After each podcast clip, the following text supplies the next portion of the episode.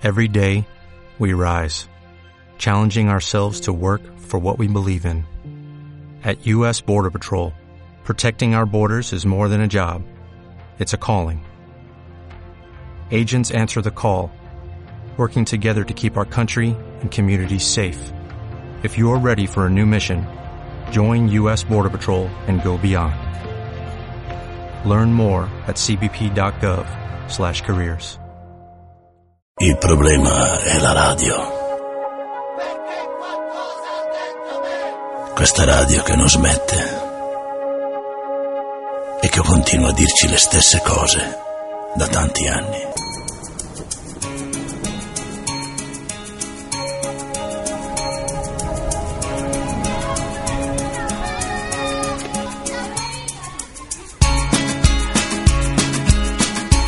Buenas, buenas, bienvenidos a un nuevo episodio de La Marca del Almohadón, el picadito semanal de La Marca del Almohada.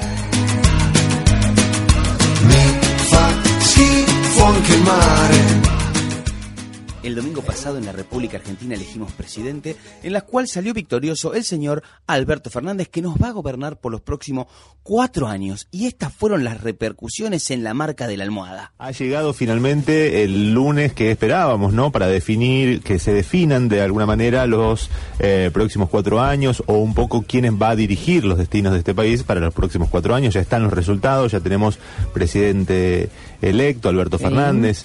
Ha sido, ha resultado electo presidente para los próximos cuatro años con, en la fórmula del Frente de Todos, con Cristina Fernández de Kirchner. Así que vamos a empezar a analizar todos los números, los resultados electorales de este domingo eh, agitado, ¿no? ¿Cómo te fue, Anabel? Eh, a mí muy bien, pero quiero marcar que hay una persona que es justamente la que había anunciado que hoy no iba a estar, ¿no? Ya Claro. se, se nota la ausencia de Martínez Lorre, Sí. se confirma además que era él quien nos ¿Quién no venía anunciando eso, ¿no? Efectivamente. Sí, Lucía, sí, sí, ¿no? sí. Usted tiene ahí también eh, todo confirmado. Ahora, ahora que tenemos presidente nuevo, ¿me Sí. tratás de usted? Sí. No, no, me dije vos, gusta. vos tenés todo confirmado. Usted me dijiste. no, te lo voy a es que, permitir. un porque no, no- ahora tenemos, viste, mucho trabajo por delante. Más serio, más solemne. No, no, te lo pido por favor. Y vicepresidenta electos, ¿eh? Seguidamente vamos a ver Me gustó resultados. mucho el canto eh, ayer en el monumento que era Alberto Presidenta. Ah, sí, se escuchó bastante, ¿no? Sí, en el sí. monumento, mucha gente había en el monumento de la bandera. Así es. Eh, muchos rosarinos que fueron a celebrar, rosarinos, rosarinas que fueron a celebrar Seguro alguna bonaerense también, algún bonaerense, ¿no? bonaerensa, ¿eh? que estaban a lo mejor dando vueltas por acá y que Por acá, aprovecharon claro. y se fueron hasta el monumento. También en el centro, en el complejo cultural Atlas, ¿no? También Claro. ese fue un espacio en donde desde temprano se a estuvo la espera, mucha ¿no? gente, Después claro. de... Claro. Bueno, y todo eso bajo un cielo que estaba bastante encapotado. Hay todavía una posibilidad de lluvias. En un ratito hablamos con Delia Ibáñez sobre el pronóstico del tiempo. Y ya la veo también a Alicia Cuarone, que se va a sumar Sobre otro pronóstico. No, claro, va a hablar de otro pronóstico, de otros resultados, de este mm, resultado del escrutinio provisorio, en realidad todavía falta hacer el escrutinio definitivo, del 48,10% para Alberto Fernández, Cristina Fernández de Kirchner y 40,37% para la fórmula de Juntos mm, por el Cambio de Mauricio Macri y Miguel Pichetto. También vamos a escuchar muchos de los discursos, bueno, todo Sí. lo que pasó y ya hay medidas económicas también. Viste qué rápido llegaron, ¿no? Anoche a las 12 de la noche ya estaban todas las medidas económicas resueltas, Sí. un poco las que después terminó ampliando Guido Sandleris, el titular del Banco Central, más tempranito hoy. Vos decís que hacía, había muchas juntadas eh, de gente con el tema de las elecciones Sí. y algunas como por ejemplo las del Banco Central. Claro. Hubo muchas juntadas. Eh, de yo, ¿qué distinta voy a hacer? Yo voy a ir a festejar al bosque. Ah, yo no, yo voy acá, voy a dar un discurso. Yo me junto a ver qué medidas económicas tomo mañana en la mañana. Pensando en el desayuno de hoy también de Alberto y Mauri, ¿no? Claro. también. Claro, otra. incluso imagino gente eh, hablando con el actual presidente para ver co- qué salía a decir y cómo salía a decir, porque había mucha expectativa con respecto a eso y también de cómo eso iba a impactar, Mm. ¿no? Si Macri salía de la misma manera que había salido en la elección anterior, Sí, sí. enojado, quizás no era una buena señal para estos días que quedan de transición. Responsabilizando, ¿no? Al electorado sobre, bueno, su Claro, voto. o- sí, De y- una manera negativa. cómo eso impactaba en los Claro. sectores del mercado que son los que un poco mueven los hilos a esta altura, ¿no? Y eh, bueno, y también eh, se generaba a partir de eso cierta expectativa en los distintos canales de televisión que, eh, bueno, ya iban iban con resultados y ya se sabía que Alberto ganaba en primera vuelta, ¿no? Parece que hubo un grupo de gente que le dijo, calmate. Sí. Ay, Te calmas. tranquilo. tranquilo, tranquilo. No salgas como loco, no Te salgas como conocemos, loco. conocemos tus reacciones, ya la otra vez Claro. lo que nos hiciste. Bueno, mirá, ya seguramente ya lo venían hablando. No mandó a nadie a dormir. No mandó a nadie estuvo bien, dormir, también. estuvo- Sí, sí, Hay que sí. decirlo. Claro. Bueno, De- ahora. Y yo, perdón, y agrego, creo que también Macri debe haberse sentido un poco, no, no voy a decir contento, pero un poco mejor de eh, las paso porque un 40%, digamos, subir ese número que, que había tenido en las paso con un 40%, la verdad que también es que para que, bueno, todas y todos puedan ver ese porcentaje, ¿no? Bueno, los ojos puestos ahora en la Casa Rosada porque a las diez y media está previsto que se lleve adelante la reunión, el desayuno entre el presidente saliente, Mauricio Macri, y el presidente que va eh, a entrar eh, y que va a sucederlo, que es Alberto Fernández. El productor general de la marca de la almohada nos regala un audio con las voces de los distintos periodistas en relación a las últimas elecciones presidenciales. Muchos estamos felices porque vuelve el peronismo y obviamente nos pone muy, muy felices porque el peronismo obviamente es, es algo que te atraviesa, es cultural, es histórico, es político, es social, es lo que vos quieras. Entonces es, es uno sueña con venir a compensar todo lo malo, no lo oscuro de estos cuatro años, porque ningún gobierno democrático tiene oscuridad. Se hicieron malas cosas y bueno, hay que venir a recomponerlo. Mi problema no es que haya ganado Alberto, porque ahora Alberto es mi presidente a partir del 10 de diciembre. Y si lo tocan, voy a la plaza. Lo voy a defender con el cuerpo y con el alma, como defendía Alfonsín, como defendía Menem, como defendía Cristina la 125, como defendía a todos los presidentes como los quieren sacar. Lo que pasa es que también no sé cómo me la voy a arreglar, porque no lo van a querer sacar de afuera, porque nadie quiere agarrar el fierro caliente, lo van a querer sacar de adentro, que todos quieren agarrar el queso. Pero va a haber que defenderlo mucho a Alberto, va a haber que defender mucho a Massa. El festejo no tapa la realidad, la realidad es que nos chorearon. El festejo no oculta, ni puede ocultar, que manipularon los números, porque por supuesto que estamos mejor que ayer. Alberto ya es presidente electo, ya sabemos que en la Casa de Gobierno la bestia no va a estar más. Pero los argentinos bien nacidos queríamos que se vaya hoy. Y claro, si reconocemos un resultado electoral que dice que sacó el 40,30 y pico por ciento, no se va hoy. Estamos contentos por el resultado electoral, pero sabemos que nos robaron. Pero el problema es que nosotros convalidamos el choreo. Aparecieron los números y nadie dijo ni mu.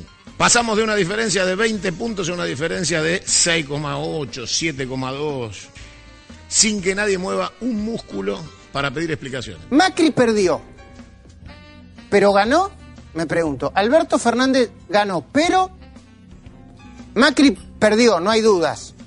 No hay dudas, ¿eh? Ganar en términos absolutos era obtener la reelección, nada más y nada menos. O, si lo querés poner de otra manera, evitar que el kirchnerismo volviera. Pero al mismo tiempo, también se podría decir que Macri ganó. ¿Al mismo tiempo? Sí. O para ser más precisos, que perdió la reelección, pero al mismo tiempo ganó el derecho, el derecho a disputar el liderazgo de la oposición. Están dando una muy buena señal, sobre todo nosotros los periodistas, sobre esa puta grieta que inventaron los periodistas, porque nosotros inventamos la grieta. Chicos, la palabra grieta salió de la boca de un periodista, que fue Jorge Lanata. Y la palabra periodismo de guerra salió de otro periodista.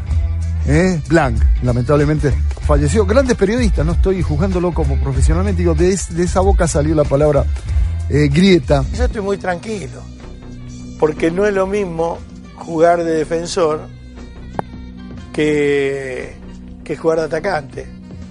Este, yo hasta ahora, cuatro años de Macri para mantener las instituciones, me las tuve que pasar tapando cagadas, y bueno, denle en tiempo, que Ahora yo voy a estar en el grupo de los que, bajo la lupa, y no Alberto, voy a pedirle a los jueces que no sean cobardes, cagones de mierda, y que enjuicien a Cristina. ¿Cómo es el día posterior? ¿Se va Macri? No. ¿Juicio y castigo? Ni en pedo. Si se dieron la mano, se abrazaron. Pusimos equipos juntos mixtos a cogobernar, aunque Alberto no lo quiera decir, de acá a 40 días. Y la marcha estos 40 días va a ser inevitable. Seis semanas de Macri garantizada. La foto de Clarín Macri entregándole la banda a Alberto, la tenés garantizada. El 10 de diciembre. Auspicia Clarín. No discutimos un solo voto de una elección que vos y yo sabemos que nos chorearon.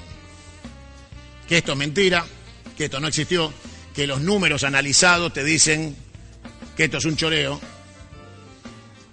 pero que nosotros no discutimos. Con lo cual, el presidente, el nuevo presidente de los argentinos, nuestro presidente, que es Alberto Fernández, de alguna manera ha aceptado que esto es así.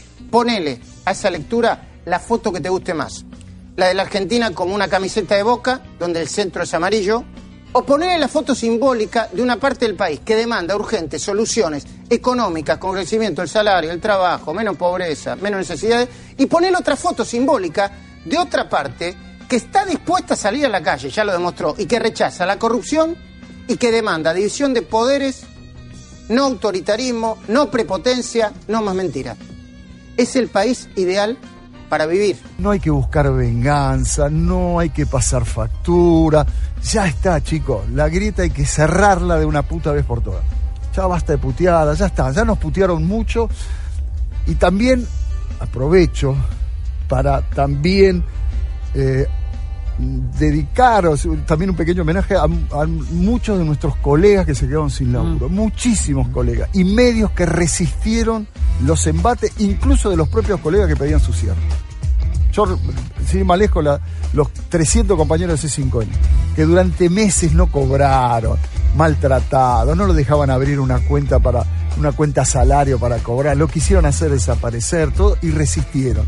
Y así un montón de radios, que, cuyos dueños hicieron lo que quisieron, pero resistieron.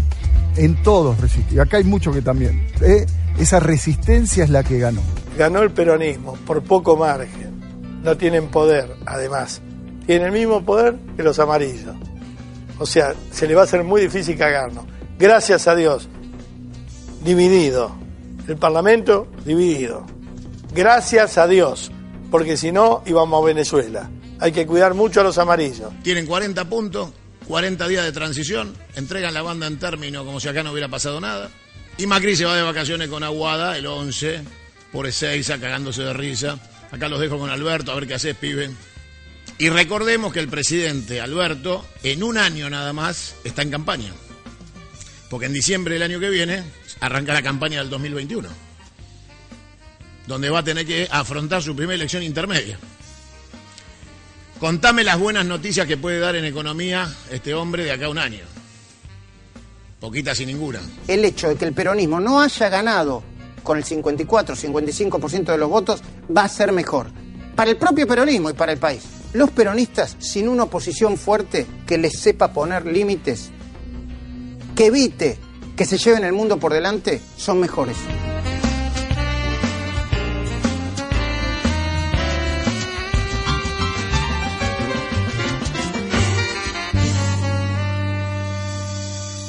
En el audio anterior escuchamos las voces de Rial, Majul, Cunio, Babi Checopar, entre otros. Así que me voy a corregir cuando dije periodistas, voy a decir periodistas del tren fantasma. Nos ponemos un poco más serios y los chicos en el piso hablaron con Jorge Collins, investigador del Centro Regional Litoral del Instituto Nacional del Agua, debido a la preocupante bajante que tiene el río Paraná por estos días en la ciudad de Rosario. Jorge, ¿cómo va? Buenos días. Eh, buenos días, Guillermo. Gracias por atendernos. ¿eh? No, por favor. Bueno, es, eh, ¿qué registros tienen ustedes? ¿Es importante la bajante? ¿Es eh, a niveles históricos muy bajo el nivel de las aguas del río Paraná en estos momentos? Sí, estamos pasando por un nivel de estiaje, un momento que para nosotros es un momento de aguas muy bajas. Eh, no es eh, extremadamente la más baja respecto de los últimos, por ejemplo, 20 años, porque ha habido valores de un metro, eh, que en el año 2009 seguramente ustedes recuerdan, o valores aproximados a, a un metro treinta, como estamos eh, cercanos ahora, eh, que han llevado, digamos, a que este valor no sea tan bajo. Pero sí, obviamente, es una situación eh, muy, muy Importante, ¿no? muy importante. Bueno, ¿cuáles son las proyecciones para las próximas semanas? Eh, ¿Qué podría revertir este, esta bajante? Eh, ¿Se esperan lluvias eh, en la zona de Brasil? ¿Cómo, cómo es el tema de, de la proyección en los próximos días, próximas semanas? Bueno, la proyección es, es que si no tenemos lluvias en la zona de Brasil, no vamos a tener un, un río que empiece a crecer. El problema es que no están, las lluvias están demoradas, por eso es lo que nos, nos está, digamos, de alguna manera preocupando un poco más, porque en realidad, en- por ejemplo, el año pasado tuvimos un valores, eh, valores relativamente bajos, ¿no es cierto?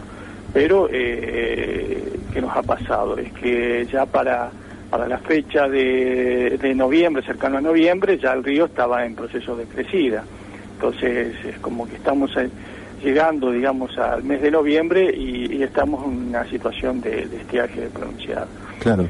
Eh, eso, digo, es en general, eh, por ejemplo, para la provincia de Santa Fe, en, en, toda la, en toda la provincia, a lo largo de toda la provincia de Santa Fe. Es, es general para todo lo que es eh, el río Paraná, en, todo, en toda su longitud. Si tomamos la desde Itaipú o desde Puerto Iguazú a- hasta la desembocadura, en realidad no hay valores de, eh, no se han producido lluvias significativamente apenas de forma tenue en la zona de aporte que es en la zona de Brasil de la cuenca del río Paraná en Brasil y en la cuenca del río Iguazú. Y entonces eso eh, ha llevado a que los eh, los niveles en el río sean bajos o estén digamos en situaciones muy muy bajas pero Eh, la falta de lluvia principalmente Claro, claro. Eh, por otro lado, bueno, consultar qué problemas trae, digamos, esta situación de la bajante. Digo, ¿cuáles son las principales consecuencias y problemas? Bueno, las consecuencias son varias. Uno es que, bueno, ustedes, eh, yo le estoy hablando de Santa Fe, pero eh, ahí en Rosario mismo el problema mayor es el tema de navegación, el tema de la navegación, la salida de los de los barcos, ¿no es cierto?, cargados de cereal que tienen problemas en, la carga de las bodegas por, por el tema de, de falta de calado.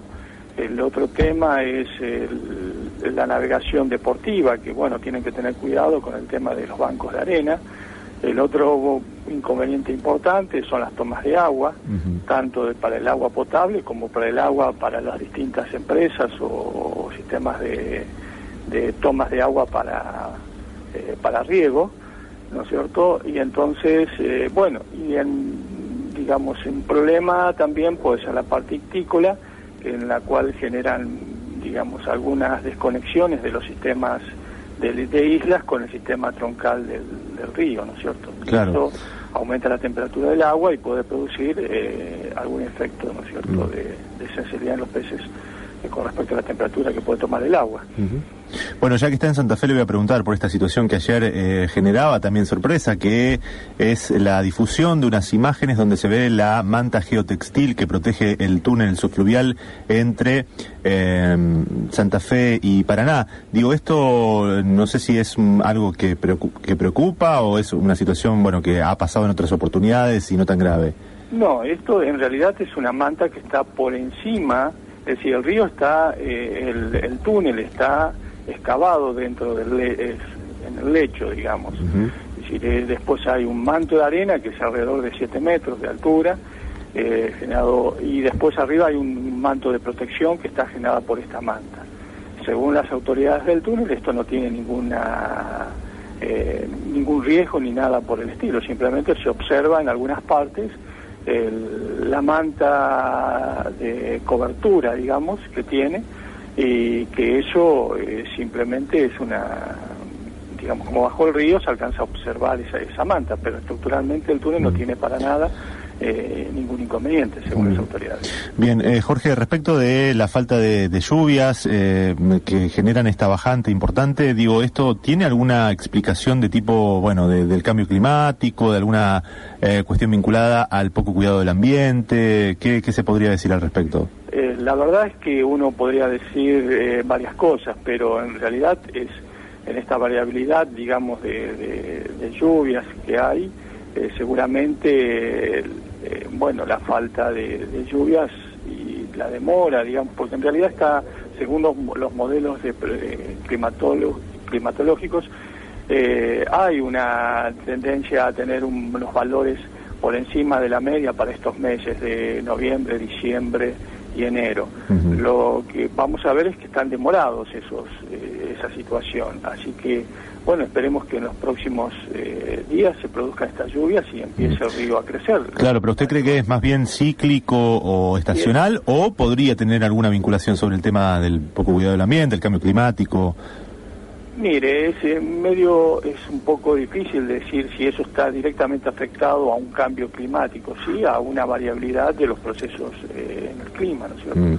Bien, ¿cómo están trabajando con el Instituto Nacional del Agua ante esta situación? Digo, ¿hay alguna algún cronograma especial, alguna un trabajo puntual o bueno, ustedes van haciendo las proyecciones y estimaciones? No, sí, normalmente, eh, sí, nosotros el Instituto Nacional del Agua tiene un sistema que es el alerta hidrológico, eh, digamos, y hace todo el seguimiento y el control de, de todas las variables de- en, el curso del río Paraná y en el curso del río Uruguay. Claro. Eh, y a- va haciendo los pronósticos a, a- en el corto plazo y una proyección a largo plazo, eh, o, o un plazo mayor, digamos. Eh, por lo pronto, ya le digo, hay una tendencia a tener mayores precipitaciones, que eso lo observa el Servicio Meteorológico Nacional, y de mayores lluvias en la zona. Eh, de aporte. Lo que estamos esperando es que esas lluvias se, produzcan y en la cuenca propia del, del río Paraná. Claro. Eh, en Rosario los niveles de alerta y evacuación están en 5 y 5.30, ¿no? Eh, quería sa- 5, 530, sí. Claro. Quería saber si eh, tienen ustedes eh, el registro, la medición a la altura del puerto de Rosario de estos momentos en el del Paraná. Y el río Paraná en este momento está en uno en 1.36. Claro, es muy bajo. Estamos muy bajos, sí, sí. Si uno analiza dentro de la, por ejemplo, del año 2000 al presente, hemos tenido un metro 31 en el 2001. Como estamos hablando en niveles bajos, ¿no es cierto? Claro. ¿Y lo habitual, lo normal para esta época, cuánto debería ser? Y mire, puede estar alrededor de los 1.80, eh, 1.90 Claro. como valor medio. Supongamos dos metros. Y eh, claro, dos metros lo, lo medio para esta época y lo, lo medio para eh, el promedio general de- del puerto de Rosario, ¿cuál es? Eh, mire, tendría que mirarlo, pero debe estar alrededor de los tres metros y algo. Claro. Bien, bueno, Jorge, le agradecemos estos minutos con Radio Universidad. Estaremos atentos a estos niveles y a, bueno, a ver qué pasa también con las lluvias, si eh, siguen demoradas o si finalmente se eh, suceden en, en Brasil y finalmente termina eh, creciendo el río. Muchas gracias por estos minutos. No, por favor, muchas gracias a usted. Hasta luego. Volvió Gerardo, que al parecer se había ido a hacer unos trámites que le demandaron varios días. También trajo con él al gran Orlando, el locutor comercial deportivo que estuvo en la visita de Diego Armando Maradona al Parque de la Independencia el último martes. ¿Saben quién ha regresado? ¿Quién? Ay, ¿quién? Gerardo, ¿cómo le va? Gerardo? Que soy yo. ¿Qué tal? dice, Gerardo? ¿Cómo anda? Bien. Te extrañamos. Disculpen la demora. Hablamos mucho de vos. Digo la demora en días. Demoraste como una semana. Sí, demoré un poco. Mm, Pero bueno, los trámites, todos los trámites salieron sí, sí, bien, Sí, sí, sí, sí, de los pudieron formularios completarse. en las reparticiones específicas. Las reparticiones bien, te atendieron bien. Sí, sí, sí, todo en orden.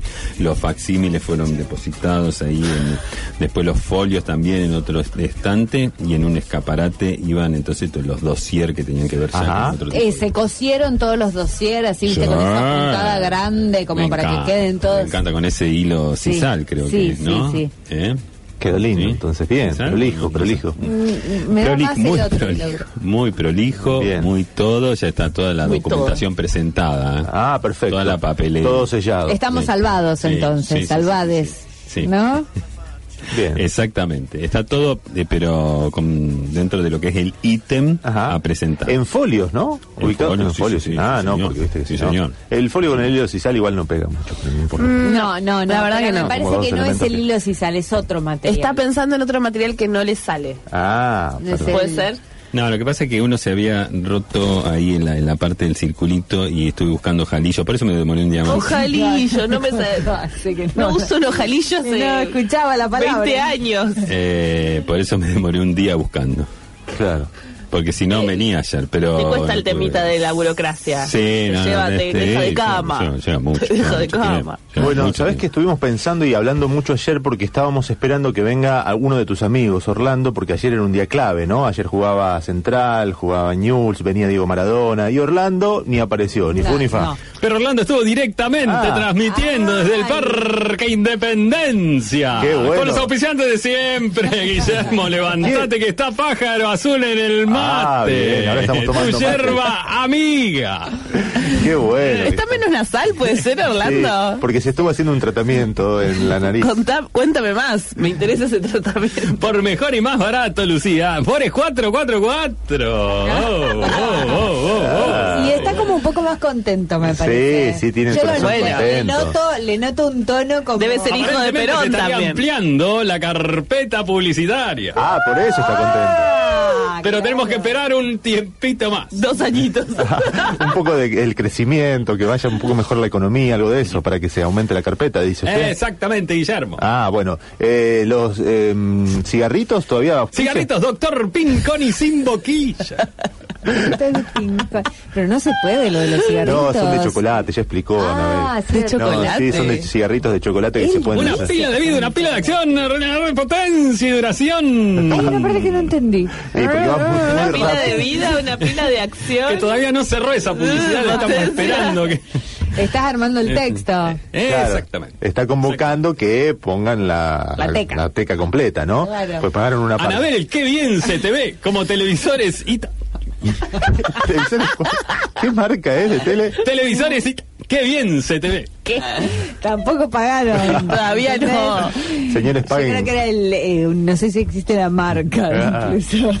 Bueno, ¿qué tal la cancha ayer? Eh, a ver, ¿tú fue a la cancha? En un marco espectacular, Ah. un partido atípico quizás por el resultado que no era esperado, sí, por los hinchas de Newells que habían colmado el Sí, coloso sí. para ver eh, quizás a su ídolo por última vez, digo yo, no sé, me parece. Sí, no, pero Por- puede venir Última vez. en ¿por otra qué? fecha, se puede venir en de otro aquí momento. a que vuelva, tendría que ser quizás en otro equipo, ¿no? Porque Bueno, dijo que quería dirigir a Newell's, que le gustaría dirigir a Newell's. A lo mejor vuelve. no sé si los hinchas estarían tan interesados. pero- Bueno, qué sé yo, es un ídolo que Parece- un vuelve. poquito Sí. está bien y la fiesta está bien, pero lo otro... ya tanto, ¿no?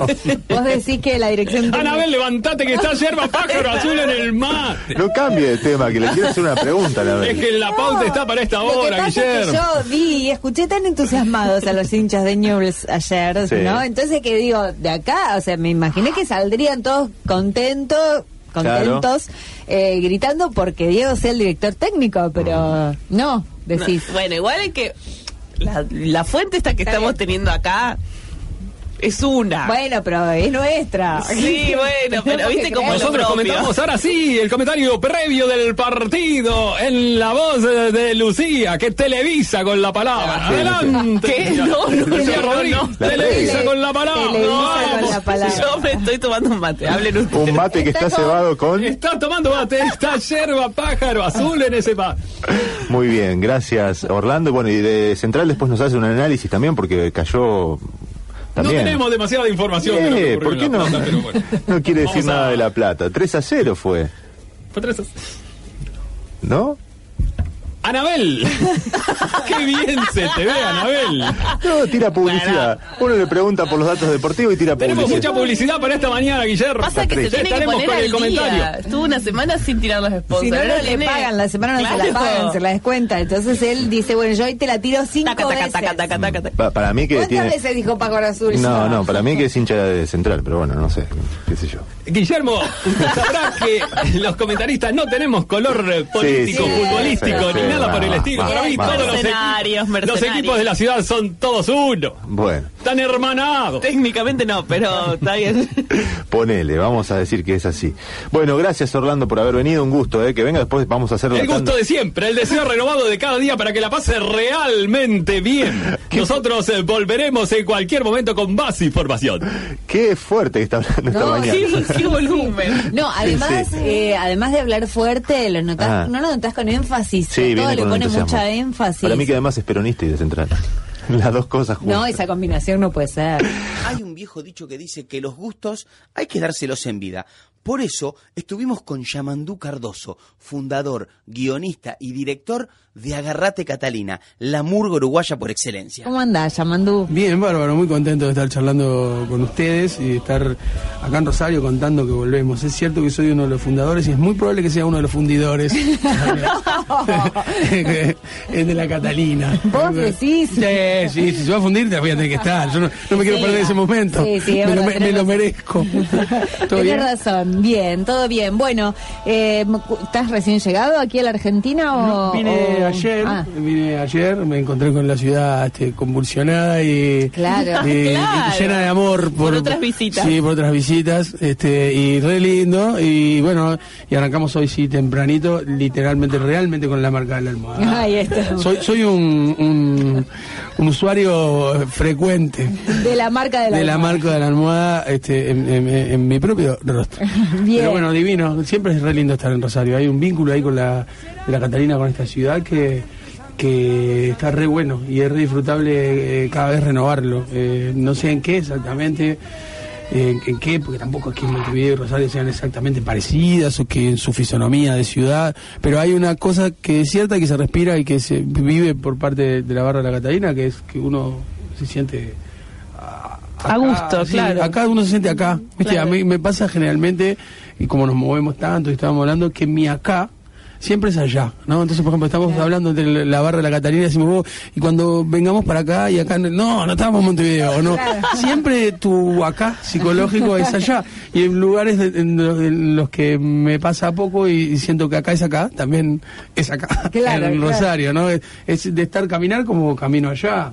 ¿Viste? Bueno, lo que pasa que también eh, hace mucho tiempo que vienen acá, digo, Sí. está bien que a este acá, Sí. eh, digo, mm, el Rosario es un, uno de los lugares de Argentina que seguramente cuando se empieza a visitar este país se, llega a, a esta ciudad y quizás después a lo mejor tenés la posibilidad, como lo hicieron ustedes, de ir, eh, no sé, a Jujuy, a otras provincias, ¿no? Pero con un público muy murguero también. ¿no? Claro, con un con Sí. un público muy murguero, con muchas murgas y con una recepción que recuerdo de, de los primeros años que venían acá, que también, incluso alguna vez los tuvimos acá en Sí. la radio a todo el A grupo. todes. Eh, o a Sí. gran parte de ellos. Y, mm, y bueno, y, y me parece que eso también hace que uno tenga un poquito de pertenencia en la ciudad. Sí, ¿no? sin, ningún- sin ninguna duda. Yo este, recuerdo una de las funciones más, este, para mí, gloriosas de la historia de la Catalina, eh, que es, no sé, de 18 años, que fue, por ejemplo, una función en las escalinatas del Parque España en el Festival del, del- Humor.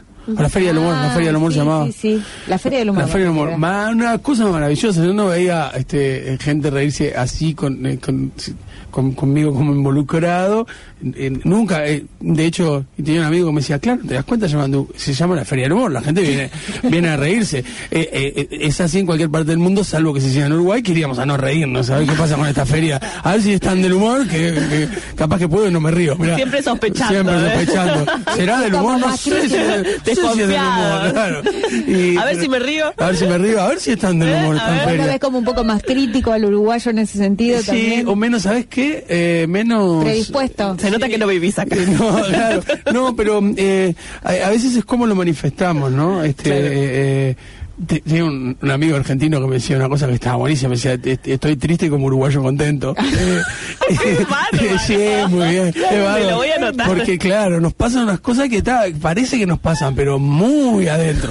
Y cuestas, viste, que de repente tiene, no sé con qué tiene que ver, pero ah, si, si hubiera y si existiera, capaz que estoy diciendo un disparate, es muy probable, pero si los pueblos tuvieran personalidades, la personalidad del pueblo uruguayo es más como hacia adentro, se manifiesta un poco, de repente nos pasan las mismas cosas, capaz que tiene que ver con los tamaños, con las dimensiones, somos una- un país que tiene el tamaño de un pueblo grande, realmente, ¿no? Eh, entonces, este, y con, no sé si con la inmigración, y a nosotros nos da la sensación de que, de que acá es, mm, la gente eh, eh, eh, eh, se expresa más, Claro. suelta hacia afuera lo O que se le pasa. exterioriza, Sí, y se permite, se permite Claro, son algo que quizá- inflamables y Claro. combustibles y, se- y está buenísimo eso para los artistas y las artistas.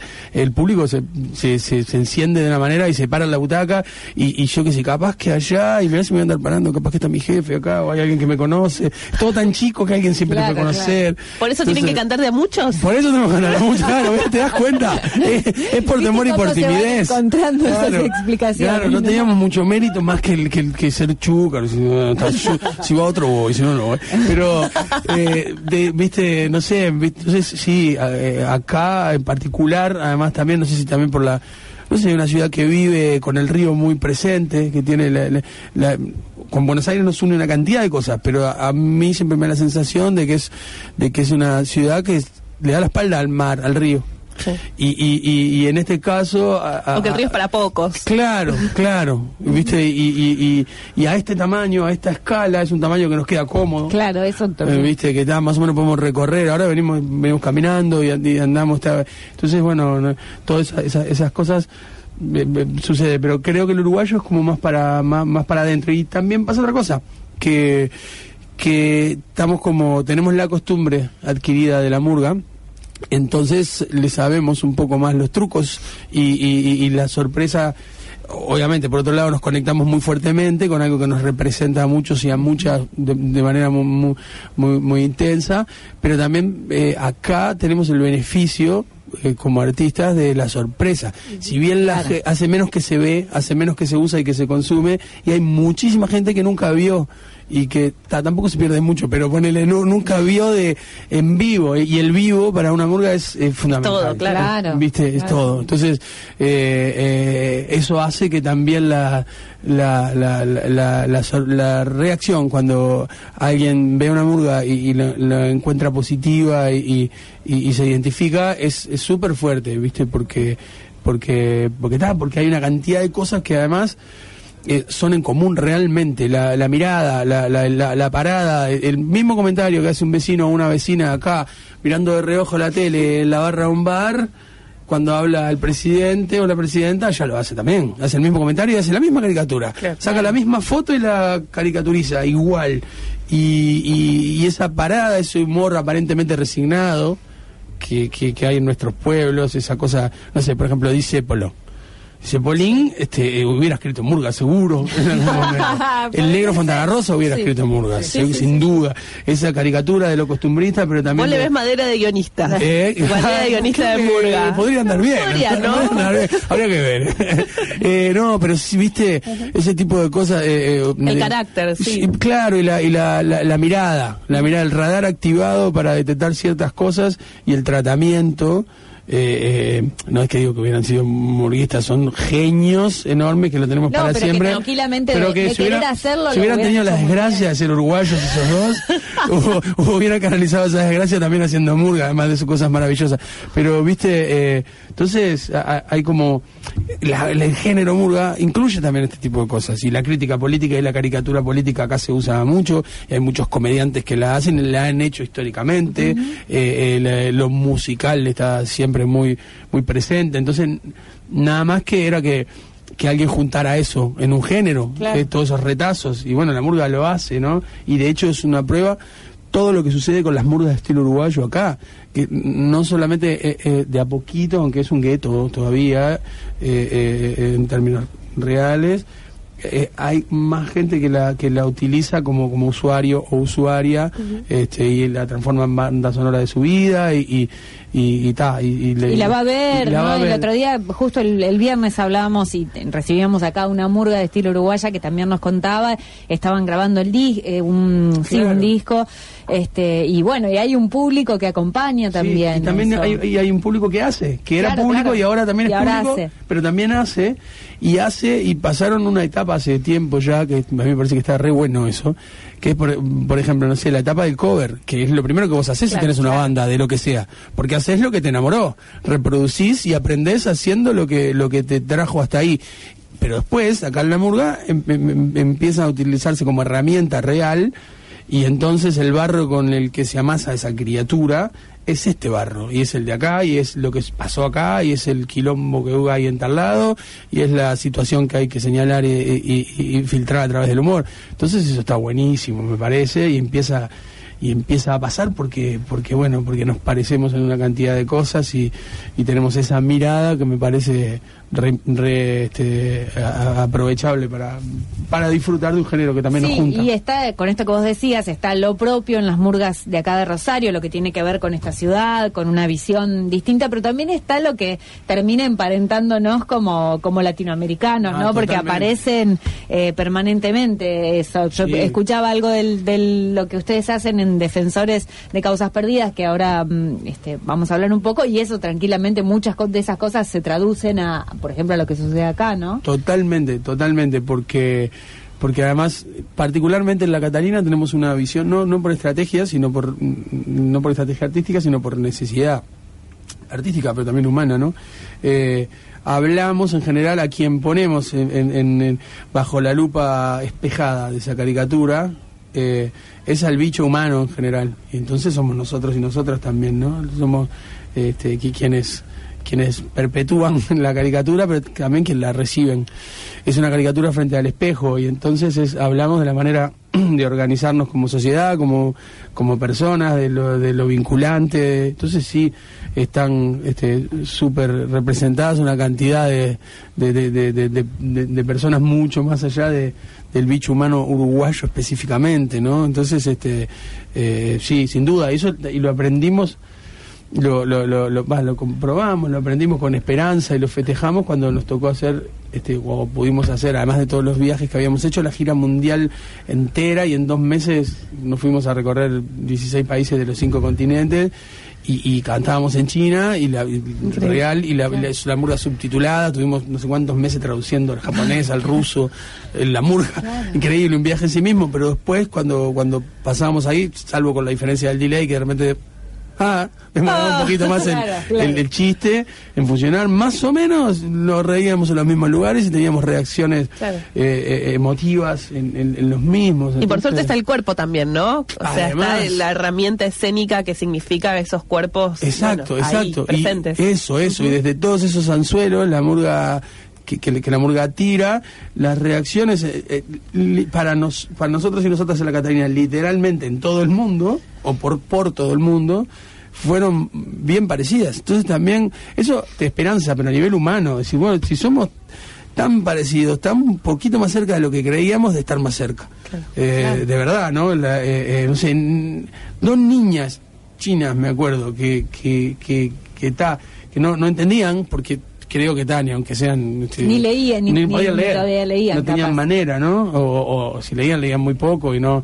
Por su edad, digo, ¿no? Y, y hacían lo mismo que hace un niño o una niña en los tablados de Montevideo, de pararse con las manitos así, apoyadas sobre el tablado, sobre el escenario, y mirar esas cosas gigantes y agarrar los papelitos que tirábamos y tirarnos, ¿no? Y esperar que cuando bajábamos ir a tocar el bombo, tocar las caras pintadas o, o bailar como podían y como su cuerpo sabe.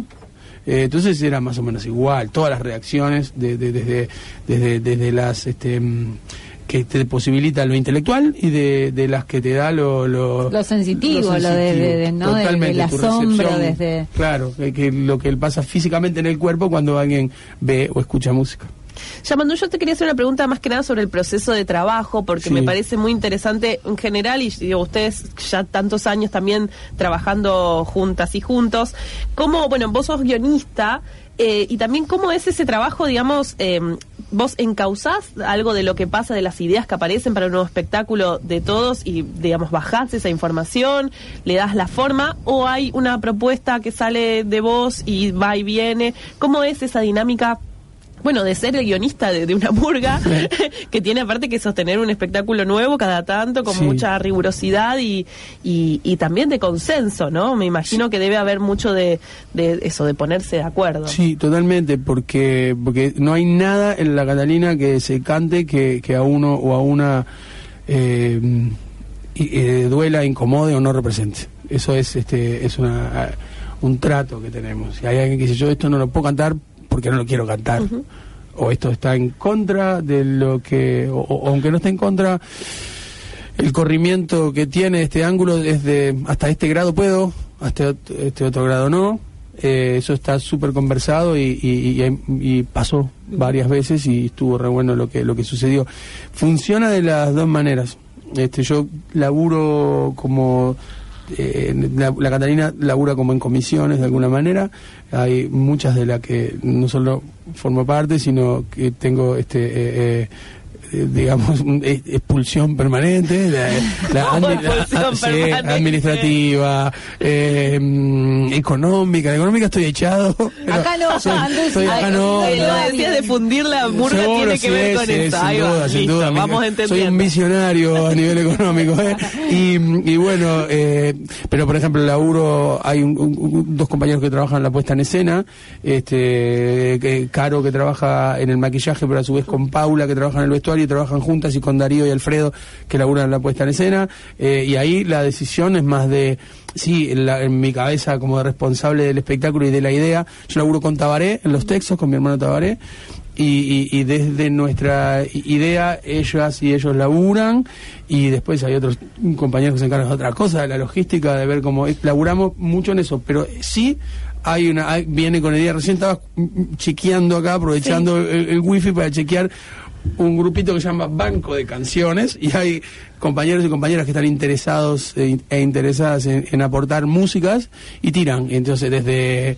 Mirá qué buena que está esta de, de Rinconcito de Luz, hasta mirá, o esta de Metallica, o esta que compuse, o claro. esta que para tal momento, y bueno, las temáticas saben cuáles van a ser o cuándo son las elegidas, o también tirar temáticas y tirar, eso está siempre en la murga, y va y viene. Y después una vez que nosotros tenemos con Tabaré algo armado, una versión 1.0, la llevamos y la planteamos. Y, la, Y ahí empieza otra ahí la- nueva claro, instancia, Otra nueva instancia, Claro. y además la intervenimos. Y además, perdón, eh, ya tuvo esa instancia interna con Tabaré de esa mm, comisión este, bilateral que somos, eh, en la que además sobrevuela siempre nuestro hermano Martín y, y está como muy cerquita de esa creación. Entonces, eh, dis- discutimos muchas cosas, mandamos, yo, por ejemplo, la presentación del año pasado, de esta defensora de causa perdida que estamos escuchando, viste ya el año pasado, es este año, pero para el murguero o, o- o la- o la- o- o la murguera, el, el, el año se está desfasado. Entonces, el, el carnaval pasado, que es este año, es el año pasado. Claro.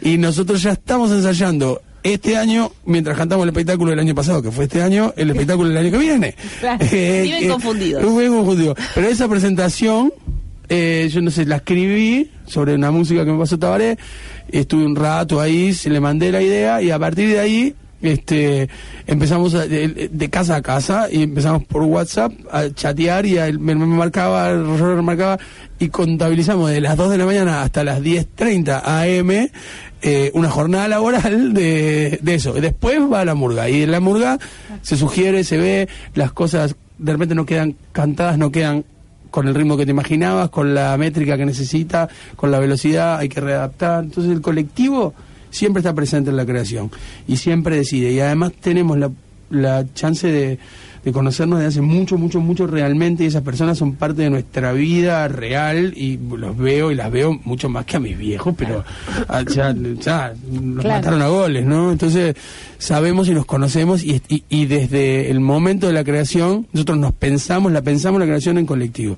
Eh, lo que tenemos que, lo que escribamos le tiene que quedar bien a este Frankenstein rarísimo que somos. Claro, y en las personas, porque me imagino que ya con tanto conocimiento, digo, también uno piensa, esto le va a caer bien a Cómo hacer esta, brillar que- a cada claro, uno. Para, para darle a cada Sí, uno ese eso, lugar. eso, y cómo eh, ellos o ellas hacen brillar esas partecitas Claro. y esos momentos, ¿no? Y está buenísimo, sí, totalmente, en las personas. Bueno, porque vos nos contabas este que ustedes eh, empezaron como grupo de amigos yendo a ver otras murgas, Obvio. ¿no? O sea que ¿cuánto hace eso ya? Eh, ¿Cuántos años de- tienen como de- murga? de abril del, del, del 2001 fue la primera vez que cantamos eh, ju- ju- en conjunto en, eh, en- pero ya estábamos sí 18 años casi cumplimos la mayoría de edad ahora te pueden llevarnos en cana.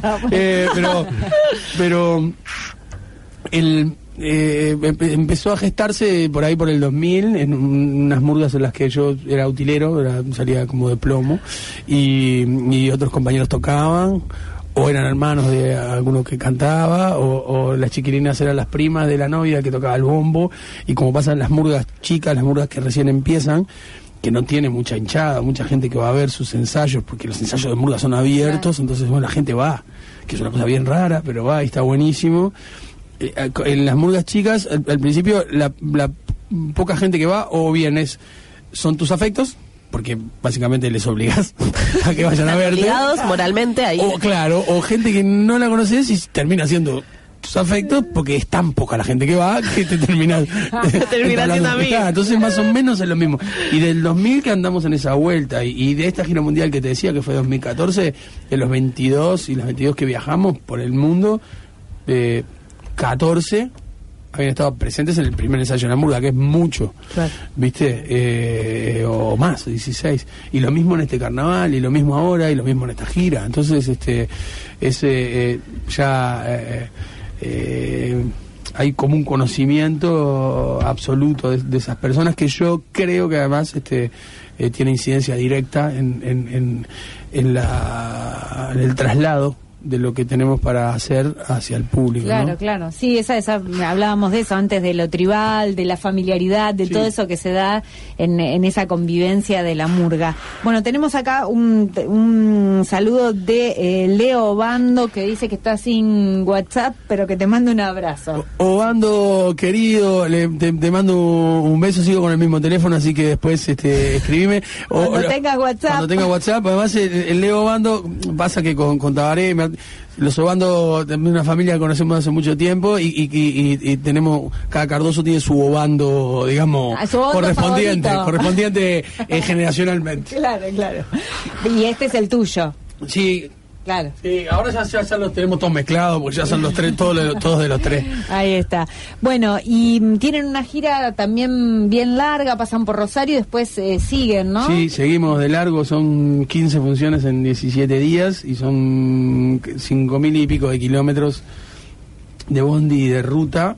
Este, y, ta, y tocamos a la velocidad que, que también permite el, el- el mo- el momento y el, y el contexto, ¿no? Que eso está bueno también para señalarlo y agradecerlo, porque estamos en, en- en momentos regionales y puntuales y locales de, de- de rascar la olla al- al- y ver hasta dónde aparece una moneda que, que- que por chica que sea es grande y es mucha, y bueno, que haya tanta gente que elija gastarla en ir a ver este arte más allá del mismo particular y la emoción particular y personal que nos toca, está esa cosa de esperanzadora de decir, bueno, también la gente cuando la está pasando no tan bien y cuando el repecho está cada vez más empinado, se agarra del piolín del arte y del arte popular. Y eso a, a mí me, me gusta mucho. Y bueno, también esta velocidad de, de- de- de tocar sin parar tiene que ver un poco con eso, con aliviarle un poco la, la carga a quienes producen y a quienes se animan a traer una murga en este momento y, y, bueno, y quedarnos lo justo y necesario, aunque nos duela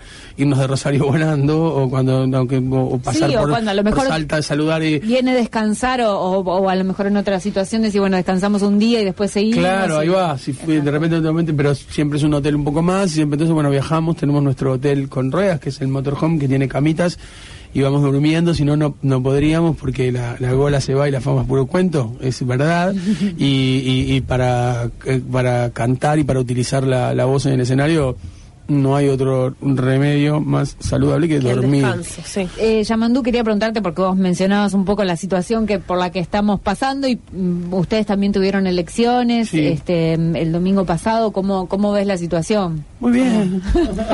Eh, yo estoy particularmente...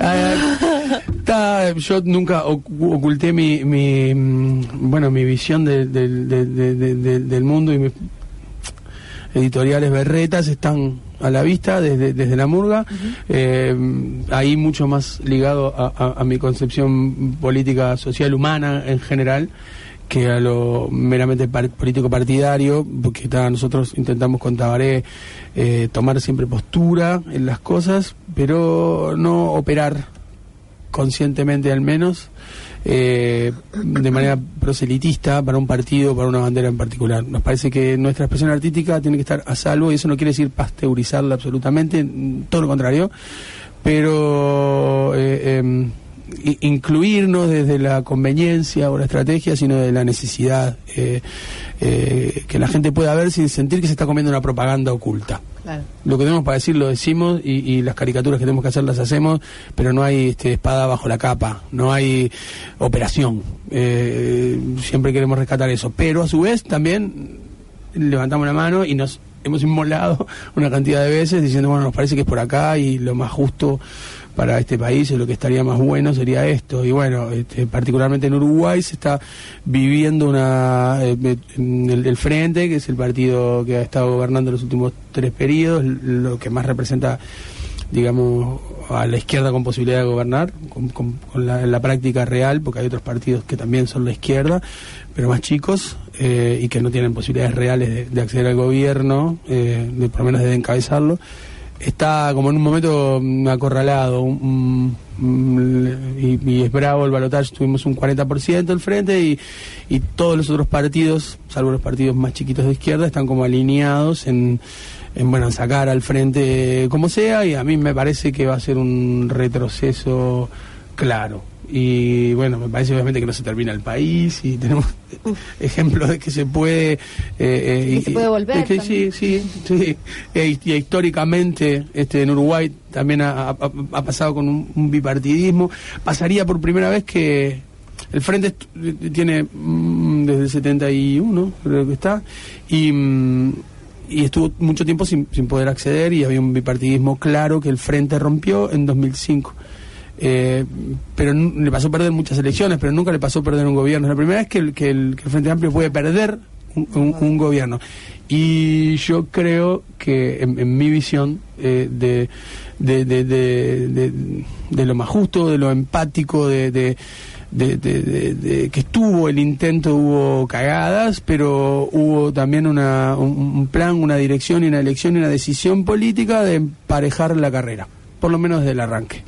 Eh, y que si no la emparejamos, a mí me parece que, que estamos fritos y fritas, si, eh, sobre todo en este mundo y en este momento y en este sistema de, eh, de, de- carreras de, eh, lo- hasta lo vemos en Chile, ¿no? O sea, todo bien con el milagro económico y con cómo la economía crece, pero si eso no se acompaña con un crecimiento de la repartija, básicamente para, para emparejar un poco el partido, vamos a un lado que, que finalmente explota y, y no hay alfombra que aguante tanta brecha eh, y tanto abismo eh, de posibilidades debajo. No se puede barrer más para ahí. El mundo ya no, no se aguanta más, la gente no aguanta más. Por ejemplo, pensando en Chile, ¿no?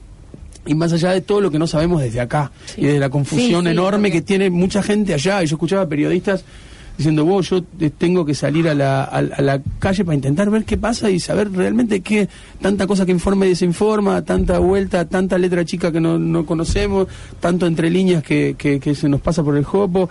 Eh, más allá de todo y, y de qué cosas operen y de quién fogonee qué cosa y de quién responde a qué, y quién- hay una cantidad de gente que no bancó más eso y que necesitó salir a la calle y, y- y decir rompamos esto y, y- y- ajustemos, hagamos más justo esto.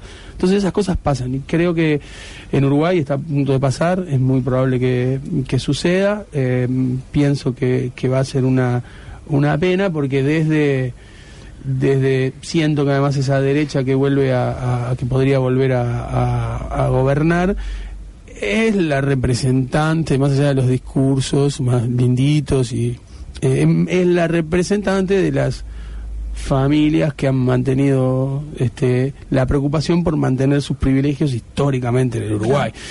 Entonces, eso es este, sin, sin que quiera decir que me vaya al Uruguay si prende el frente. Este, yo tampoco milito, no, no milito orgánicamente. Este, ya les digo, además uso mi arte para hacer ejercicio de una de las cosas más lindas que tiene el arte, que es la libertad. Y he sido muy crítico y, y puedo ser muy crítico y hago humor, y hacemos humor con, pero bueno, estaré. Pero son maneras diferentes de ver la vida claramente entre uno y otro, ¿no? Digo, más Totalmente, allá de las militancias partidarias que uno pueda tener. y que, Totalmente, se reduce un este, poco a eso Parece también. que es muy clara esa diferencia, Sí. eh, sin que ninguna sea perfecta, digamos. Totalmente, eh, totalmente. y bueno, entonces eh, uno puede ser claro en cuanto a qué quiere para su sí, país, ¿no? Sí, sin duda, sin duda, y, y, y- y súper válido, y, y salvándolo además de, de la, de- del peligro por lo tentador que es este, en la futbolización del asunto, ¿no?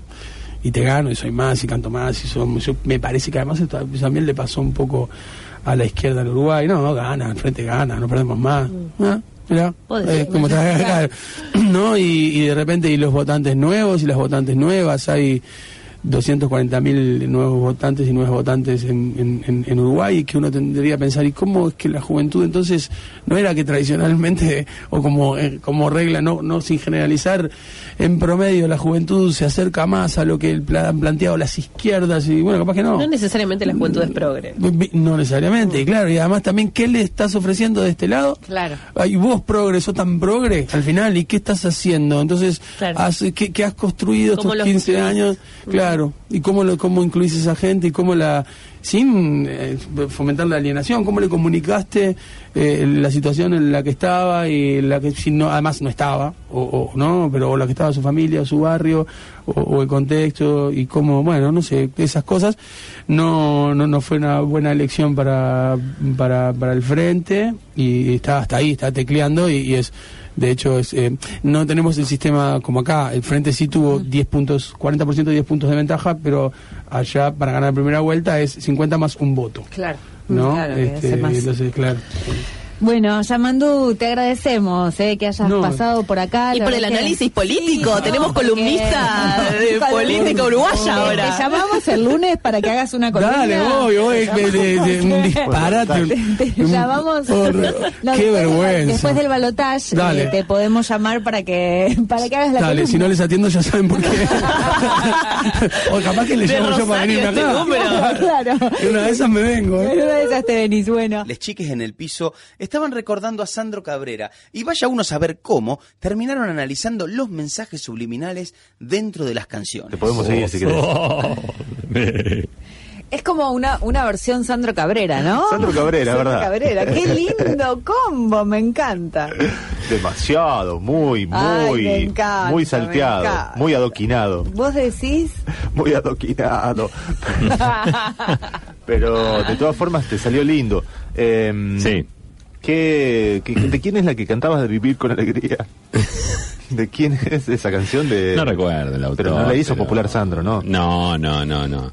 No, no, no, ahora ya se, ya se la busco. ¿eh? Em, ya el, el dios Google me va a proveer los datos de filiación del tema, Ajá. autor, intérprete, letrista, mm, eh, todo eso. ¿Y qué quiso decir la letra? Porque ojo que detrás de un significado quizás simple, quizás ramplón, Ajá. ¿Eh? Ahí es- escondido. se advenía un, un, un, un metamensaje com- una complejidad. eh, que Una habría que complejidad ver. ¿eh? inesperada. Claro, habría que ver. ¿Hay alguna canción ¿Qué que- es lo que me ha querido decir? que te haya con el tiempo sorprendido, que venía simplona y que después de repente eh, tenía un mensaje, no sé, o- Sí, oculto. totalmente, porque en, en- en mi barrio, fundamentalmente en la esquina, Sí. eh, en la Se zona juntaban a analizar la letras. sex- en la secta, sí, este, de la, la muchachada, donde estaban los mayores y después nosotros, ¿no? Una cosa así, este, se discutía mucho acerca de las, tem- la- de las letras. Se Por ejemplo, juntaban a analizar las letras. Claro, los temas de pastoral, por ejemplo. Mm. Por ejemplo, un- en el hospicio no iba a pasar de largo. No, por supuesto. Sin que, que- que me habrá querido decir acá eh, o allá, ¿no? Ah. Este, los juguetes y los niños de vivencia, qué tema con contenido social, ¿eh? Totalmente. Y así se pasaban horas de debate hasta En tarde. mi cuarto, Uy, ¿no? Claro. Hasta tarde, hasta muy tarde se ¿Qué, quedaban. qué me quiso decir con eh, hoy te queremos cantar? claro. ¿A quién estaba dedicada? Claro, ¿no? bueno. Este, y además, y ese, por ejemplo, eh, hola don Pepito, ¿a quién iba? ¿Mm? A Pe- Don Pepito. ¿Era, era don Pepito? Hola, Sí. don José. Sí. ¿Eh? Estaba hablando del... ¿Ato? ¿Mm? claro. Sí. Están hablando del No, de la misma persona apuntan acá, porque Pepito y José tendrían que ser Eh, por era lo menos tocayos. Eh, Al- claro, ¿qué había detrás de todo eso? Al menos, al menos tocayos tendrían que haber sido, ¿no? ¿Qué es toda esta ¿Eh? suspicacia? No, que hay temas que a veces aparecen como simplones y otros y otras veces tienen una complejidad escondida, eso es lo que planteaba Y Gerardo. cuando uno lo tiene, el grupo de Gerardo la encuentra esa Encuentra, complejidad sí, no, no problematiza ¿Cómo esa simpleza, ¿no? No, no, la, la- mm, No tiene nombre, tan significativo la, la es. muchachada que, no, que nos juntábamos ahí Grupo en la de esquina amigues. y este de tanto pasar las horas y ver atardeceres. Y tan poca plata. La gente, bueno, este, platicaba acerca de Distintos determinadas- ítems. Claro, y uno era ese, ¿no? Las letras, que siempre venían a decir algo nuevo, ¿no? Venían a... Con este grupo de amigos, su- sobre todo. Sí, claro, venían con su mensaje revolucionario, ¿no? Claro. Está. Bueno, descubriste de quién es vivir con alegría. No, no, ah, porque no, pensé bien. que, Todavía que no te habían traído el, el- el dios Google que había dado momento te arrojado los resultados. Anabel tendría que haber estado Bueno, ahí. no, no, antes de las 12 del mediodía les pedimos a la audiencia que se quede ahí del otro lado porque a las 12 del mediodía vamos a develar la incógnita, la, la bomba de las 11 de las 11 de la mañana, eh, vamos a develar la incógnita de cuál es la canción que Ah, bueno, si no ya la tenía acá.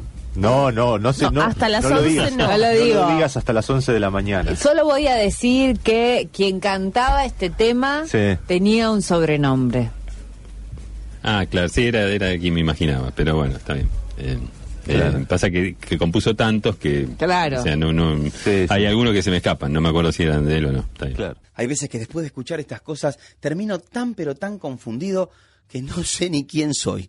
Bueno, viernes de playlist en la marca de la almohada. Esta playlist colaborativa que aparece en Spotify y que entre todos los integrantes de la marca van armando, con la ayuda de obviamente de todos los oyentes, con un tópico especial, puntual para cada viernes. El viernes pasado tuvimos ¿Qué ponemos el lunes? Obviamente en relación a las elecciones que se venían. Y este es el resumen. Previamente en la marca de la almohada, en otro viernes de pedidos musicales, metemos el voto en el bolso, nos buscamos en el padrón e imaginamos el resultado. ¿Qué ponemos el lunes?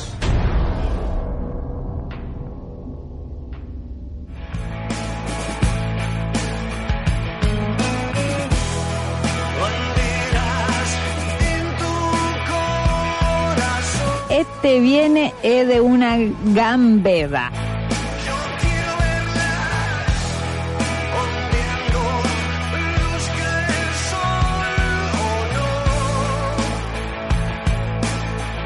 Cambio, cambio. La nueva raza que están haciendo. No esperes más, vamos, únete al regimiento. Este tema ya lo pedí, creo que. Pero vale la pena escucharlo de vuelta de ataque 77. Podrá pasar pero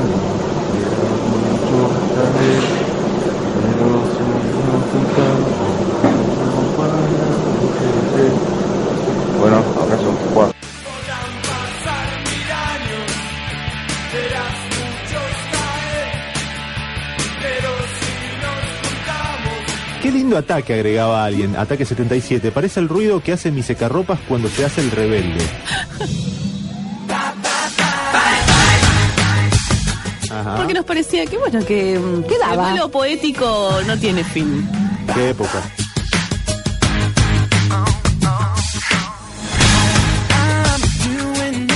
Ahí. Una de cal. Y otra de arena. Violeta, ¿cómo te va? Hi, how are you? ¡Ay, Bien. chiques! A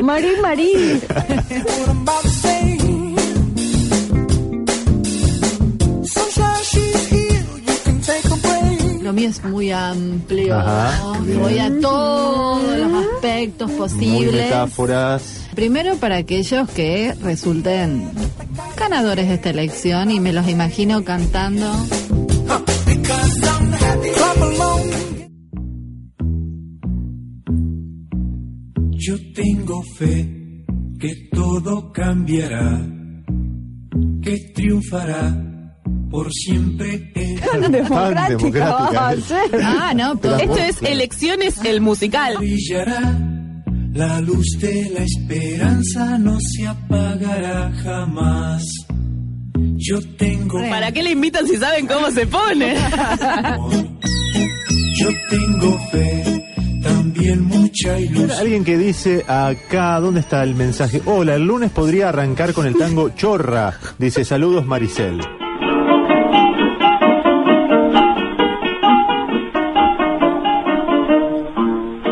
Dale, la Esto ya es una novela turca, ya ni sé quién es quién, cuál es cuál, No, no, primo pará. de quién. Dice- hace el color En seis meses me comiste el mercadito, la casilla de la feria, la ganchera, el mostrador.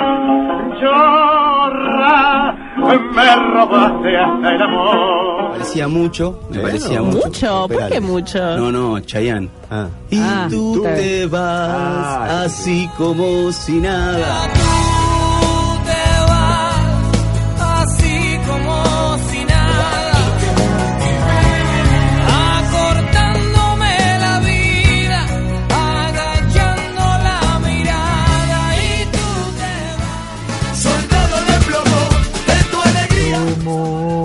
Como somos, decadentes, así somos.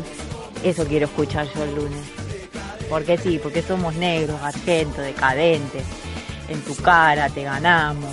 Y quiero, y me invita a la, a la fiesta, a la birra y a otras cosas. Y así voy a amanecer el lunes. Y la quiero escuchar ahora porque recuerden que no me van a tener como oyente el lunes porque voy a estar desnucada. Que altera tu mente, te mantiene alerta la espuma de algunos, festejo de otros, la risa inmediata, la burla de esquina. ¿Qué ponemos el lunes? octubre gana la República Democrática. Y es en octubre.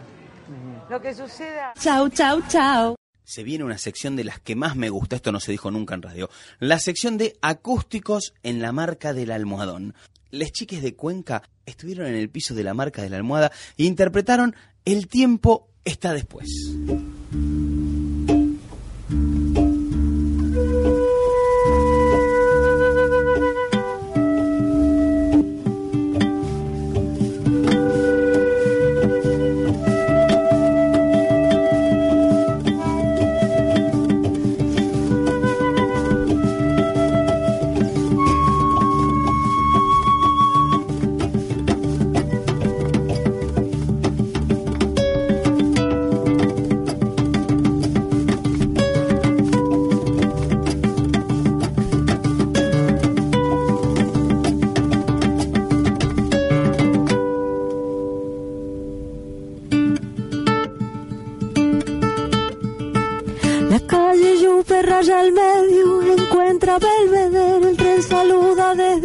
Con silbos de tristeza, aquellas pilas infinitas, saliendo de central el empedrado está tapado. Pero allí está la primavera en aquel barrio, se llama soledad, se llama gritos de ternura, pidiendo para entrar y en el apuro está lloviendo. Ya no se apretarán mis lágrimas en tus bolsillos. Cambiaste de sacón, un día nos encontraremos. En otro carnaval tendremos suerte si aprendemos que no hay ningún rincón, que no hay ningún atracadero que pueda disolver en su escondite lo que fuimos. El tiempo está después.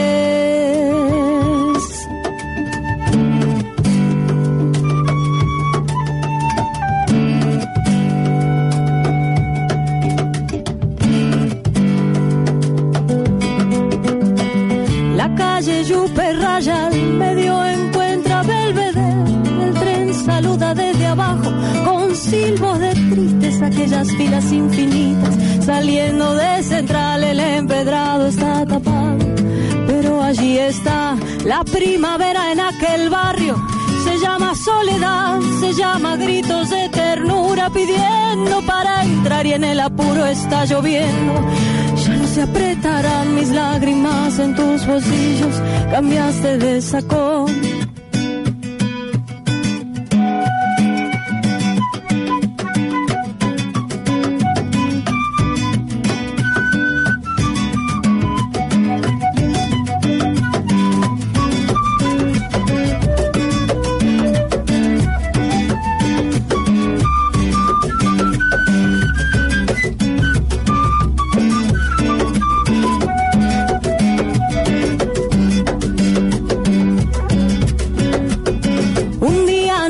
Encontraremos en otro carnaval, tendremos suerte si aprendemos que no hay ningún rincón, que no hay ningún atracadero que pueda disolver en su escondite lo que fuimos.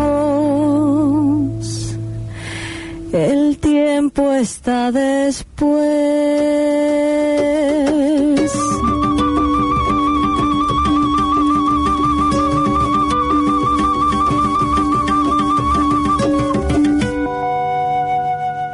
Temazo temón Temaiken. Para cerrar, dejé la frutilla del postre, cortita y al pie. Orlando, el locutor deportivo, estaba invitando a un evento y de repente apareció Ricky Martin y esto fue lo que pasó. Eh, perdón, Orlando, quise decir, me confundí. Orlando, ¿usted tiene alguna invitación que hacer? Por ahora estarían dadas las condiciones de invitar a la gente a eh, los ítems. ¿A qué? A los siguientes ítems serían. Dos puntos. Dos puntos. A ver, el primero no, no tiene ninguno. Lo desarrolla mañana. Mañana lo desarrolla. Eh, chau Orlando, que tenga una buena jornada. El ¿eh? gusto de siempre. Y saludemos a El deseo a Osvaldo también, de ¿no? Cada día. Sí, Saludemos Osvaldo, a Osvaldo. Osvaldo y Conrado, no vinieron ninguno de los dos, ¿no? Saludemos a Ricky Martin, que fue padre por cuarta vez. también, ¿eh? Ah, mira. Y lo compartí en las redes sociales. Eso es lo que estás viendo, es las redes sociales de Sí, Ricky sí, Martin. ya que estábamos con los saludos. Qué lindo bebé. ¿Es él? Bueno. ¿Qué, qué- qué diciendo, Lucía? Qué lindo el bebé. Ricky. dijo ella, nada más. Bueno, nos vamos a despedir. Así como dato al margen, me gustaría agregar qué bien que está Ricky. Impecable. Ya no hay tiempo para más, solo resta saludarlos y decirle, esto fue la marca del almohadón. El picadito semanal de la marca de la almohada. Chau, chau. Quand je rentre à la maison, elle me dit souvent que j'ai une tête d'enterrement. Et elle a raison, je travaille au cimetière, c'est incontestable. Je laisse ma tête au vestiaire et je me mets à table. Faut pas se laisser abattre, j'ai une faim de loup. Moi je mange comme quatre et je bois comme un trou. Puis je retourne au cimetière, travailler mon mieux. Digérer mon pot de bière et mon croque, monsieur.